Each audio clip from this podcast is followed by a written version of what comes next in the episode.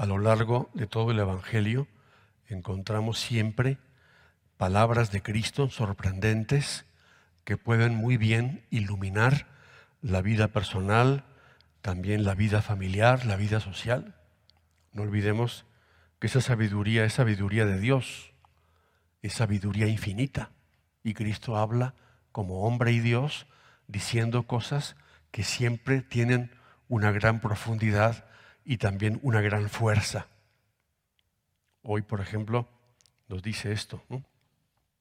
Si tu hermano comete un pecado, ve y corrígelo a solas. Si te escucha, habrás salvado a tu hermano.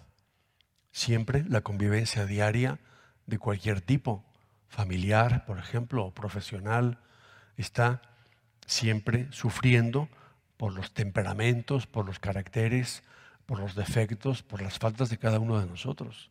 No somos perfectos, tenemos muchos defectos, muchos errores.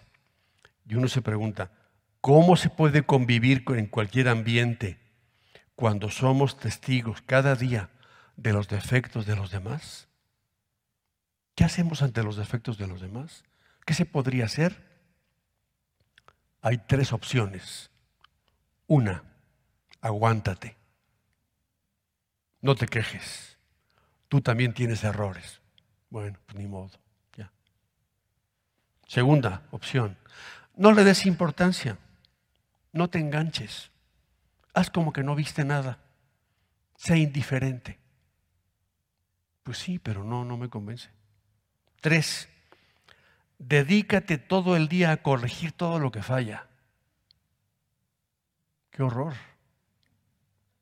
Me acuerdo, hace muchos años me contaban una mamá que tenía varios hijos, pequeños más o menos, y mamá estaba todo el día corrigiendo todo, como árbitro de fútbol, todo lo corregía. Ponía el silbato para cada error y corregía a cada niño varias veces al día. Y los niños, como son los niños, le pusieron a su mamá un apodo que ella nunca supo. ¿Sabes cómo le decían a su mamá? Josefa Ortiz de Domínguez, la corregidora.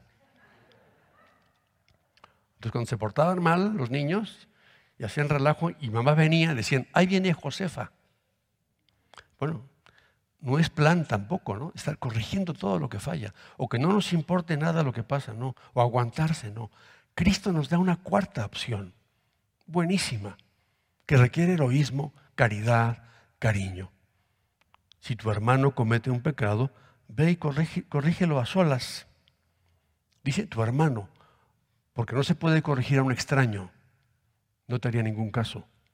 No, alguien de tu familia, un hermano, un hijo, el marido, la esposa, la suegra, no. ¿eh? No vive ahí. ¿eh?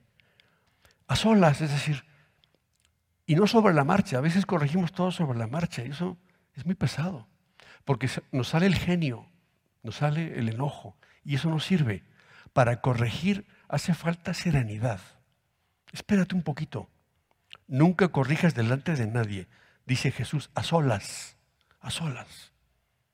Una cosa que te molestó horriblemente. Espera, serena, sereno. A los dos días le dices, oye, ¿te puedo hacer una sugerencia? Mira, el otro día pasó esto, no te diste cuenta quizá, pero taca, taca, taca, tan. Hombre, pues ánimo, ¿no? Cuida ese aspecto, es muy importante en la vida en casa, porque si no, y te lo van a agradecer aunque les cueste oírlo. A solas, a solas. Es lo que Cristo dice aquí, que muy poca gente hace y por eso en su casa y en su trabajo están todo el tiempo eso, diciéndose todo sobre la marcha, de mala manera, a veces con enojo, a veces exagerando. Claro, no se puede vivir así. A solas. Una delicada advertencia, una sugerencia bien hecha. A cualquiera nos viene bien. Tú recuerdas alguna vez alguien te hizo una sugerencia, oye, te puedo decir una cosa aquí. ¿Eh? Entre nos, lo que dijiste ayer me cayó gordísimo. Yo te perdoné. Pero no digas eso porque taca, taca. ¿eh? Oye, cuida este detalle pequeño en la casa. Es importante, ¿no? Para todos. Hablar con franqueza, sin exagerar, a solas, rezando por esa persona para que se deje corregir. Y nosotros, cuando alguien haga contigo y conmigo lo mismo, que te digan en tu casa tu esposo, tu esposa, un hijo, ¿eh? oye mamá, te pido un favor, ya no hagas esto. Te lo pido como una sugerencia. Gracias, mijito. Tienes razón. Tienes razón, mi hijo. No me daba cuenta que yo hago esto. Dice el Papa Benedicto, la corrección fraterna es una obra de misericordia. Ninguno de nosotros se ve bien a sí mismo, ni ve bien sus faltas, ¿no? Necesitaríamos una cámara, ¿no? 20 cámaras para vernos. No, no nos conocemos bien. Los demás nos conocen bien, nos ven desde otro ángulo. Acepta, aceptemos las correcciones y sugerencias que nos hagan y veremos qué gran sabiduría se encuentra en estas palabras de Jesús, que quizá nunca ponemos en práctica y por eso nos va como nos va. O no sabemos corregir serenamente o no nos dejamos corregir con paciencia. Veremos que sí. Por el camino de la humildad para corregir y para aceptar una sugerencia, llegaremos muy lejos y viviremos siempre y en todo momento la caridad a pesar de nuestros defectos.